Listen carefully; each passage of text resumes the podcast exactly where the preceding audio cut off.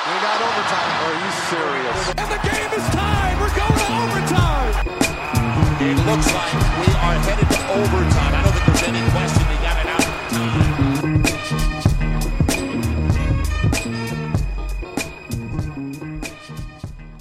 Einen wunderschönen guten Tag, herzlich willkommen zu Overtime, zur ersten Playoff-Ausgabe von Overtime mit äh, Marcel Lubasch. Hallo Marcel. Guten Tag, Simon. Und Simon Linder, genau, muss man auch dazu sagen, wer vielleicht jetzt zu den Playoffs einsteigt. Wir besprechen die ersten drei Spiele des Samstags.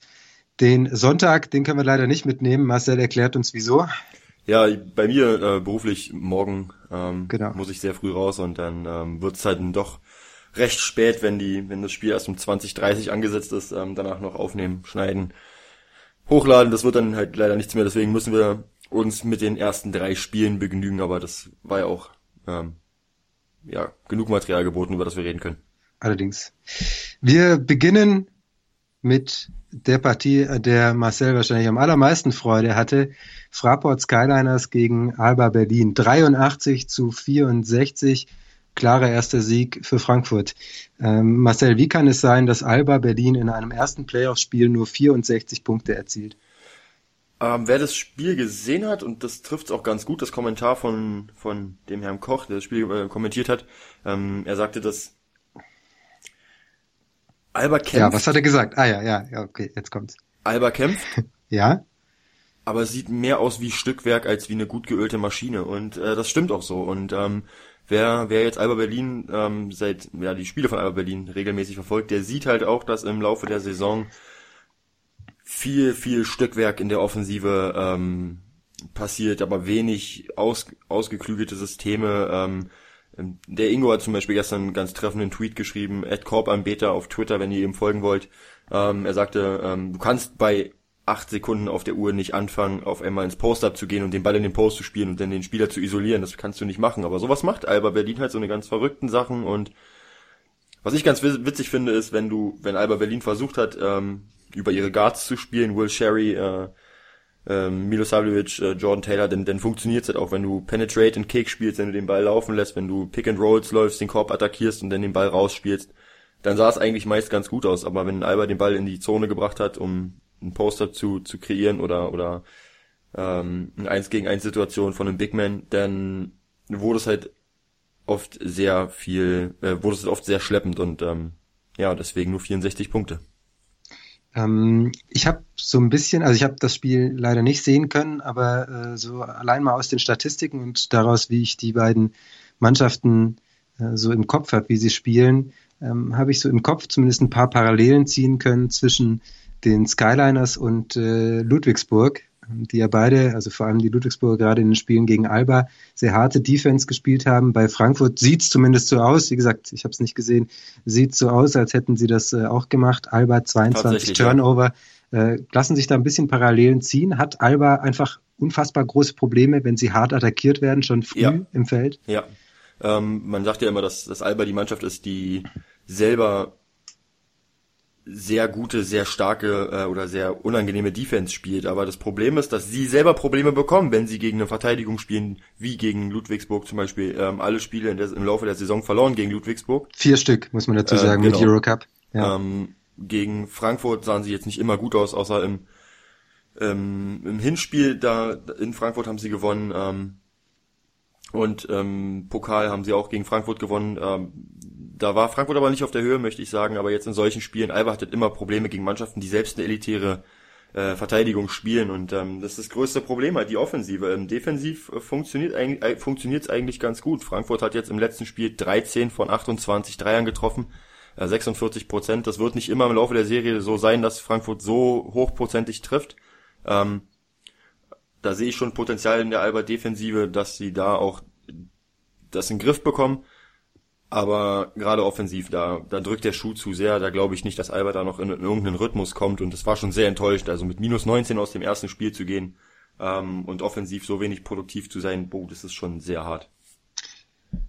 Ähm, bei, bei Frankfurt, äh, du hast die Dreier angesprochen, die 46,4 Prozent, äh, die Frankfurt getroffen hat. Waren das denn freie Dreier? Waren die einfach gut rausgespielt?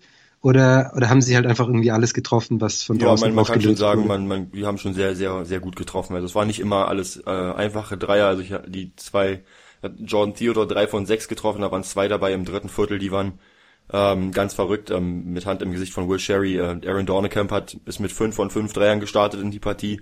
Wow. Ähm, und ähm, Qantas Robertson ist jetzt auch kein Spieler, der jetzt überragender äh, Schütze ist von außen, aber trifft auch zwei von drei.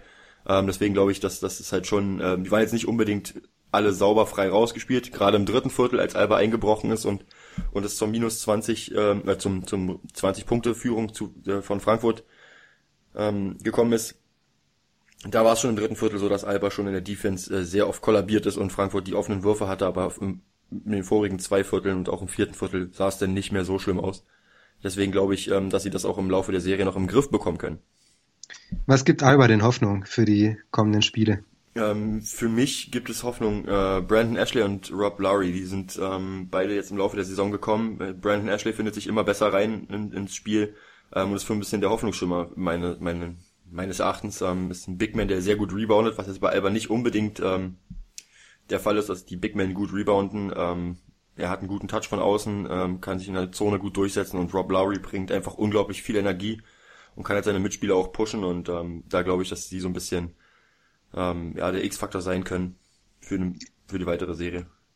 Interessant äh, fand ich noch, dass Alba das Duell an den offensiven Brettern deutlich gewonnen hat. Äh, Frankfurt mit neun Offensiv-Rebounds. Klar, sie haben auch mehr Würfe getroffen, da fallen natürlich dann auch weniger Möglichkeiten für Offensiv-Rebounds ab.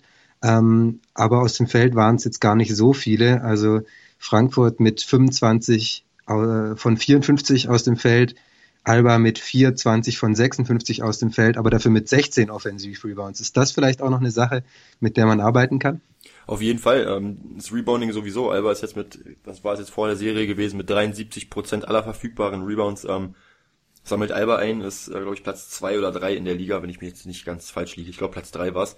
Ähm, die Stärke im Rebounding ist, ist auf jeden Fall ähm, ausschlaggebend für die Serie und auch gerade, dass die Guards so stark rebounden. Jetzt Milosavljevic zum Beispiel fünf Rebounds geholt, davon vier offensiv. Ähm, das ist schon so ein, könnte schon so ein Schlüssel sein, aber den musst du halt auch richtig ausspielen, wenn du halt immer wieder dann versuchst, ähm, ein Setplay zu kommen und immer wieder versuchst, ähm, den Ball in den Post zu bringen. Und Frankfurt hat das clever gemacht. Die haben den Post gedoppelt, ähm, haben Alba nicht die Möglichkeit gegeben, in der Zone zu punkten.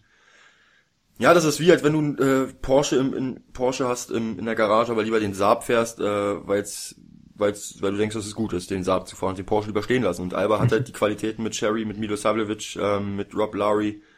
Ähm, ich habe jetzt Taylor erwähnt, der hat, glaube ich, ja, nur, ja, nur 29 Minuten gespielt, ich wollte gerade sagen nur. Ähm, du hast halt die, die guten Guards und das ist deine Stärke und dann läufst du aber lieber über die Big Men, die jetzt nicht unbedingt äh, zu den ja, gehören zwar zu den Besseren der Liga, aber nicht unbedingt ähm, die, die große Stärke von Alba Berlin ähm, über groß zu gehen. Ja, ist so ein bisschen, ähm, wie soll ich sagen, am, am Ziel vorbeigecoacht, möchte ich sagen. Wobei, ähm, du sagst, die Großen sind vielleicht nicht die Besten äh, der Liga. Einer, der ja schon eher Porsche als Saab ist, für mich zumindest offensiv, ist äh, Elmedim Kikanovic. Absolut. Der, absolut. der, der gegen Frankfurt jetzt äh, fünf Würfe aus dem Feld nur hatte und keinen einzigen Freiwurf gezogen. Ich habe mal geschaut, wie das in der Saison war. Er hatte nur drei Spiele von den 34, die er gemacht hat in der Hauptrunde, in denen er keinen Freiwurf gezogen hat und er hatte nur in äh, zwei Spielen weniger als fünf Würfe. Er hatte drei Spiele mit fünf Würfen, sonst immer mehr. Also der hat äh, teilweise Spiele mit äh, 14, 15, 16 Würfen aus dem Feld gehabt. Wieso hat Alba den denn nicht besser einsetzen können? Wenn sie so viel Post-up spielen, dann müsste der doch eigentlich Würfe kriegen. Ja, weil Frankfurt das halt sehr clever gemacht hat. Die haben ihm nicht die Möglichkeit gegeben, ähm, dass Alba in der Zone punkten kann oder die Alba, Alba überhaupt in die Situation kommt, ähm, ähm, Würfe zu kreieren in der Zone oder aus der Nahdistanz. Ähm, und Kikanovic, gut, den hätte ich jetzt ausklammern sollen, ist jetzt ähm, schon einer der besseren Big Men ähm, im Lineup von Alba Berlin. Aber auch er war gestern ein ja, rabenschwarzen Tag, möchte ich nicht sagen, hat ja 60 Prozent seiner Würfe getroffen, drei von fünf, aber ähm, aber von, nur fünfmal geworfen, das ist für, für einen Kikanovic natürlich zu wenig. Für seine Verhältnisse auf jeden Fall zu wenig. Und der ist halt auch sehr, sehr abhängig von seinen, von seinen Mitspielern. Also er ist kein, kein Typ, der jetzt sich den Ball selber abholt, sondern du musst ihn halt schon ab, anspielen im Post-Up, ähm, ist jetzt nicht überragend im Pick and Roll, also ähm, er ist da schon sehr, sehr angewiesen auf seine Mitspieler. Wenn Frankfurt in der Defensive einen guten Job gemacht, äh, guten Job macht, dann macht es halt auch für Kikanovic umso schwerer, ähm, da irgendwie seine, seine Würfe zu bekommen. Okay, abschließende Frage, wer gewinnt das nächste Spiel in dieser Serie und wie hoch? Ähm, ich glaube, am Mittwoch in der Halle gewinnt Alba plus fünf. Okay, ich sage auch, dass Alba gewinnt und zwar mit äh, drei Punkten Differenz. So. Okay. Nächstes Spiel. Bayern München gegen Ludwigsburg. Der vierte gegen den fünften, 97 zu 80. Auch eine deutliche Sache. Bei diesem, bei dieser Partie ging es aber anders los als bei Frankfurt gegen Oldenburg, äh, gegen, äh, Entschuldigung, gegen Berlin natürlich. Frankfurt äh, ist ja am Anfang schon weggezogen. Bei Bayern gegen Ludwigsburg sah das anders aus. Ludwigsburg ging mit einer sechs Punkte Führung aus dem ersten Viertel raus, aber dann hat Bayern heftig angezogen. Zweites Viertel 28 zu 15 gewonnen, drittes Viertel 34 zu 21 gewonnen und äh, vor allem John Bryant hat äh, sehr gut gespielt. Wie hast du ihn denn gesehen? Ja, John Bryant äh, war so ein bisschen der, der, wie soll man sagen, X-Faktor, ähm, ja, kann man schon so sagen, oder? Ja, ähm, definitiv. Es war schon ein bisschen wieder typisch Bayern halt die ganze Geschichte. Ähm, man hatte den Eindruck gehabt, wenn es jetzt wieder um die Wurst geht, zeigt, zeigt Bayern so seine, seine üblichen ähm, Schwächen in der Defensive, ähm, seine, seine üblichen. Ähm, es ging ja, es ging ja, muss man ja schon sagen, es ging relativ übellos. Also was da für freie Würfe genau, das wollte ich äh, oder sagen. auch wie, wie O'Neill teilweise ohne Probleme ein, also sein O'Neills Signature Move, wenn, wenn man den nicht kennt, er wirft den Ball nach vorne, rennt hinterher und stoppt ihn dann oder macht ein Layup. So. Und das darf eigentlich nicht so einfach funktionieren. Gerade wenn er irgendwie im Eins gegen Eins ist, dann muss die Hilfe kommen. Die kam zum Teil einfach wirklich nicht. Oder äh, da holt einer den Offensiv-Rebound, wird kurz rausgeschoben, dann läuft der Verteidiger wieder weg. Und äh, Ticker Cotton war das in dem Moment und, und kann einfach locker den Mitteldistanzwurf reinwerfen. Oder auch Brad Lösing einmal. Da hat zu Beginn hat wenig gestimmt bei, ja, bei Bayern. Aber muss man auch sagen, weil Ludwigsburg das auch wirklich gut gemacht hat und aggressiv zu Werke gegangen ist. Wieso, äh, Frage an dich, ich weiß gar nicht, ob du das Spiel gesehen hast, ähm, wieso hat das denn nicht gereicht? Warum ist Ludwigsburg dann eingebrochen? Ja, weil Bayern dann angefangen hat, besser zu verteidigen. Also wenn du einen Line-Up hast äh, mit Jedovic, gut, Bryant ist jetzt nicht unbedingt der, der überrag ein überragender Verteidiger, der jetzt dafür prädestiniert ist, ähm, ja, ja, überragende Verteidigung zu spielen. Aber Bryce Taylor auf jeden Fall, Paul Zipser, Maxi Kleber, äh, Anton Gavel, das sind alles Spieler, die, die richtig gut verteidigen können. Und wenn du ein Line-Up spielst mit den Spielern und im ersten Viertel 27 Punkte zulässt, ist das schon viel, viel, viel zu viel.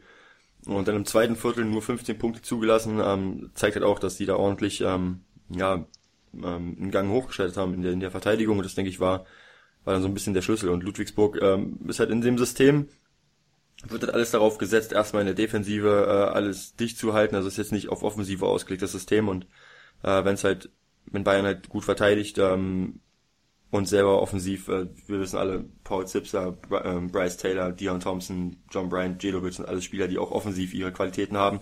Da wird es halt auch extrem schwer, die dann zu stoppen vorne. Definitiv. Äh, ich glaube, man kann sagen, wenn Bayern in jedem Spiel 97 Punkte erzielt, dann wird Ludwigsburg keins gewinnen. Wobei ich nicht glaube, dass Bayern in jedem Spiel 97 Punkte erzielt. Nein, ich glaube auch nicht. Dass ich, ich glaube, dass Ludwigsburg sich noch fangen wird im Laufe der Serie, aber das war jetzt schon so ein kleines Das, das war auch nicht, also man muss aber sagen, das war nicht alles schlecht, äh, was, was Ludwigsburg gemacht hat, fand ich zumindest persönlich. Ähm, waren, waren schöne Ansätze dabei, auch mal Pick and Roll zu laufen mit äh, zwei großen Spielern, mit O'Neill und Brockman oder Boone ähm, interessante Idee, was man sich, äh, ich hatte das jetzt mit Janis Schäfer, der hat noch davon erzählt, dass, äh, dass Bamberg das auch gemacht hat und Bayern da hin und wieder in, in große Probleme gebracht hat, wenn, wenn sie mit zwei Großen das äh, Pick and Roll gelaufen sind. Das waren schon interessante Sachen, die, die Ludwigsburg da gerade auch im, im ersten Viertel dann auch schön exekutiert hat, aber im, ab dem zweiten war es dann, war es dann auch einfach schwierig, ja, weil, weil Bayern einfach auch ins Laufen gekommen ist. Zum genau. einen, ähm, das war ein, das war ein großes Problem. Äh, die Transition zu stoppen. Und äh, man muss auch sagen, Bayern hat gefühlt ab dem zweiten Viertel jeden Dreier getroffen. Und du sagst, du sprichst es gerade an, Bayern ist ins Laufen gekommen, ich denke. Und ähm, da bin ich auch, glaube ich, nicht ganz, ganz alleine mit meiner Meinung. Wenn Bayern und vielleicht noch Bamberg, das sind die beiden Mannschaften, die ich da so ein bisschen ausklammern würde. Wenn die beiden Mannschaften ins Rollen kommen, ist es halt ziemlich schwierig. Jede Mannschaft, so Basketball ist Spielerläufe, bla bla, kennen wir alle. Ähm, aber wenn du jetzt eine Mannschaft hast wie Frankfurt zum Beispiel, die kommt in den kleinen Lauf, ähm, dann, dann ist es halt schon irgendwo möglich, da den Lauf zu unterbrechen und selber einen eigenen Lauf zu initiieren. Aber ich denke, gegen Bayern und gegen, gegen Bamberg, wenn du den Mannschaften den Raum gibst und, und den erlaubst zu scoren, dann kommt halt sowas bei raus und dann verlierst du halt so ein Spiel mit, mit 17 Punkten Differenz und sie erzielen dir, geben dir halt 97 Punkte. Ähm, deswegen sage ich, die beiden Mannschaften sind so, ja, wenn sie, wenn du sie, wenn du Bayern und Bamberg den Raum gibst und die kommen ins Laufen, dann kann es halt übel enden. Bayern mit äh, 60 Prozent Dreiern, das muss man noch dazu sagen. 12 von 20. Ich, äh, ja, das macht das geht, geht in Richtung Topwert von, von dieser Saison und das in Spiel 1 der Playoffs ist natürlich stark. Ja, aber, aber wie gesagt, also ich glaube nicht, dass, dass, dass du so eine hohen Quoten halt über die ganze, über die ganze Serie halten kannst. Ähm, ich denke, da wird Ludwigsburg und auch gerade John Patrick noch einen Weg finden. Ähm, was gibt denn Hoffnung? Was, was, gibt denn Hoffnung? Ähm, die nächsten Heimspiele oder das Heimspiel jetzt. Ähm, ich denke, dass Ludwigsburg ist unglaublich heimstark, ähm, dass sie ich glaube, dass sie, dass sie zu Hause gewinnen können gegen München.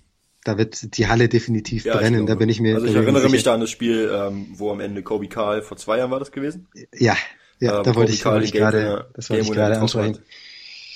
Das äh, war, war unfassbar. Also ich war bei dem Spiel natürlich in der Halle. Das war, was da für eine Energie war. Das war, sowas habe ich beim Basketballspiel tatsächlich, glaube ich, noch nie erlebt. Und äh, vor zwei Jahren, das war auch Spiel zwei, was Ludwigsburg dann mit lass mich lügen, 85 zu 83, glaube ich, gewonnen hat. Ähm, da war das, das erste Spiel in München ging aus Sicht der Ludwigsburger 57 zu 101 aus. Also noch ein bisschen deutlicher als äh, jetzt am Samstag. Ähm, da ist auf jeden Fall alles drin. Noch zwei andere Sachen oder eine andere Sache vor allem, die mir sehr gut gefallen hat bei Ludwigsburg, war das Offensiv-Rebounding.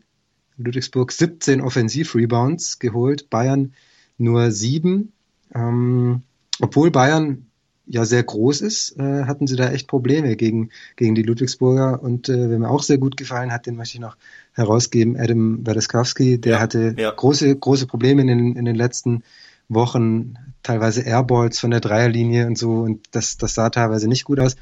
Hat eine unfassbare Energie gehabt, äh, direkt zu Beginn äh, gekämpft, sich auch das äh, Selbstvertrauen äh, dann wieder erarbeitet mit guten Aktionen, schön zum Korb gegangen, hat die Spieler attackiert, die faul belastet waren, hat Offensiv-Rebounds geholt. Ähm, das, das muss auf jeden Fall so weitergehen bei Ludwigsburg, die Offensiv-Rebounds.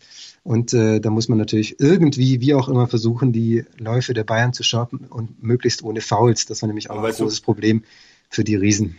So ein, so ein Spieler wie Adam Walaskowski, das ist so, ja, ein Albtraum eigentlich. Du, jeder, jeder hasst solche Spieler, die auch mal einen Ellbogen verteilen oder auch mal ein bisschen, naja, unangenehm. Ja, da hat aber Bayern ja auch genug. Also genau, ja, auch absolut. Also das ist, ist ohne Frage, dass Bayern da auch genug hat. Da gebe ich dir vollkommen recht. Aber es gab da zwei, drei Situationen, wo, wo Adam Walaskowski mit Bryce Taylor so ein bisschen, naja, klar, man muss einen Ellbogen. Mit Paul Zipse, Paul Zipse vor allem auch, genau. ja genau. Die, also, aber sowas ja. brauchst du halt auch ja. mal. Du brauchst halt, es sind Playoffs, sind jetzt, die Regular Season ist vorbei, wir sind jetzt in den Playoffs und wenn du halt so ein Spiel gegen München hast, dann, dann musst du halt auch mal so einen Ellbogen auspacken, so hey, sorry, aber heute nicht äh, und so. Also ich, ich, ich feiere sowas und ich finde das finde das okay, wenn, wenn man mal so ein bisschen so eine kleine Reibereien hat, wenn man mal so einen kleinen Ellbogen verteilt. Muss ja nicht jetzt gleich eine Körperverletzung sein.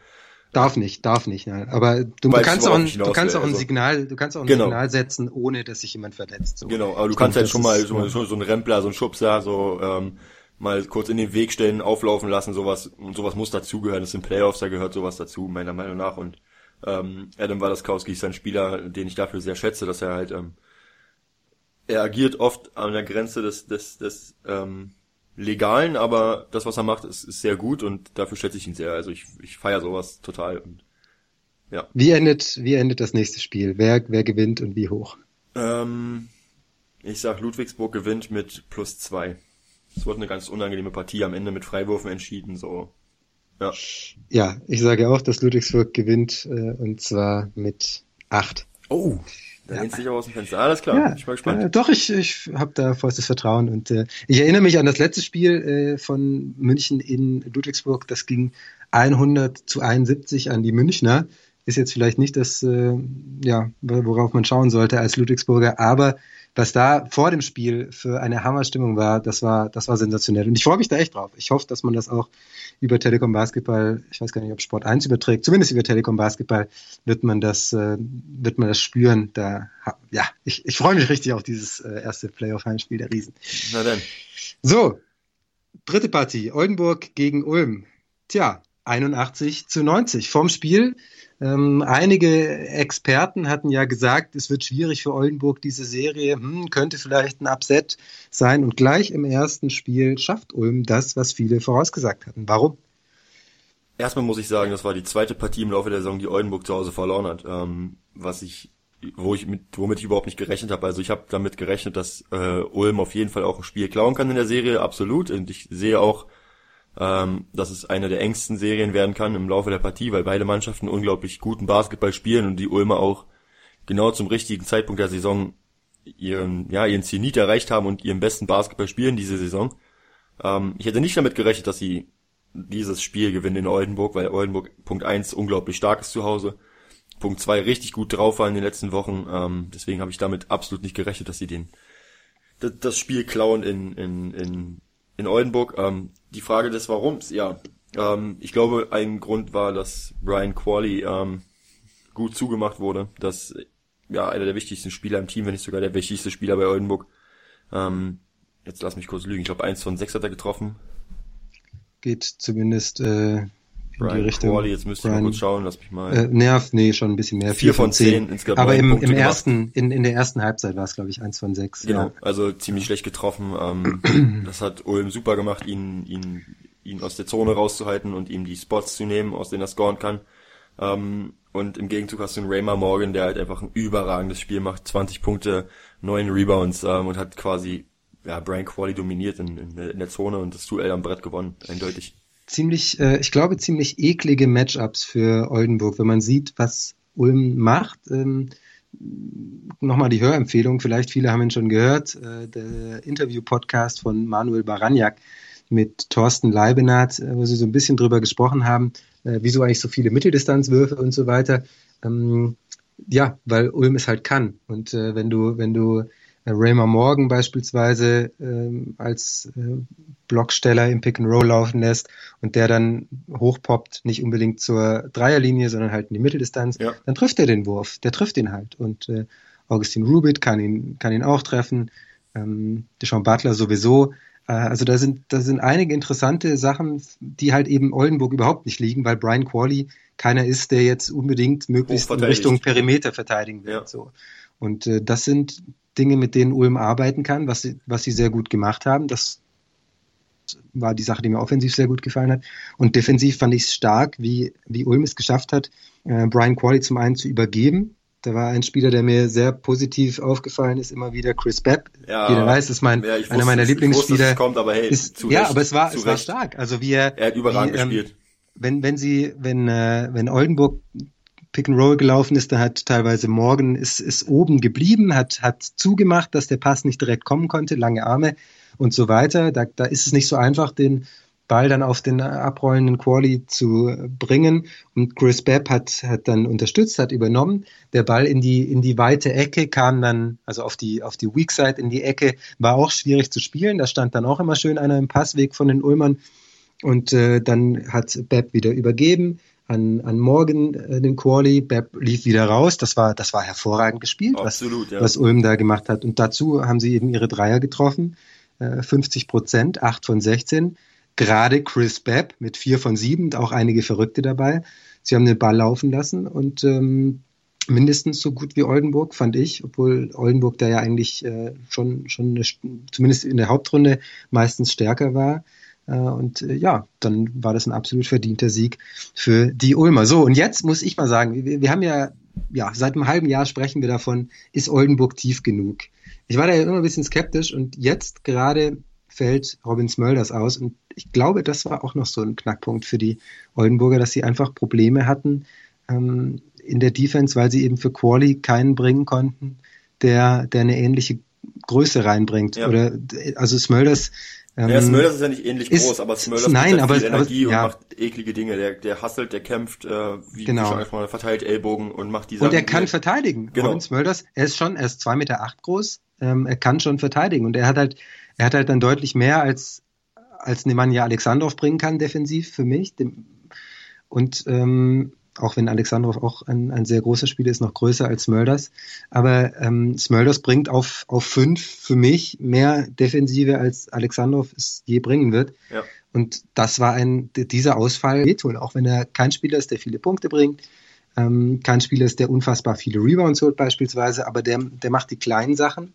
Und dass der gefehlt hat, das äh, tut Oldenburg richtig ja, weh. Müssen, ich weiß gar nicht, kommt, kommt der bald zurück? Weißt du da was? Nee, bin ich jetzt, bin ich jetzt auch ganz schlecht informiert drüber. Okay, warten wir es mal aber ab. Die Sache aber ist halt, Robin Smörders ist auch der einzige Spieler, meiner Meinung nach, der Raymond Morgan verteidigen könnte. Brian Qualley ist halt meiner Meinung nach zu langsam, um das mit, äh, ja, Raymond Morgan ist sehr schnell auf den Beinen, ist halt ziemlich athletisch.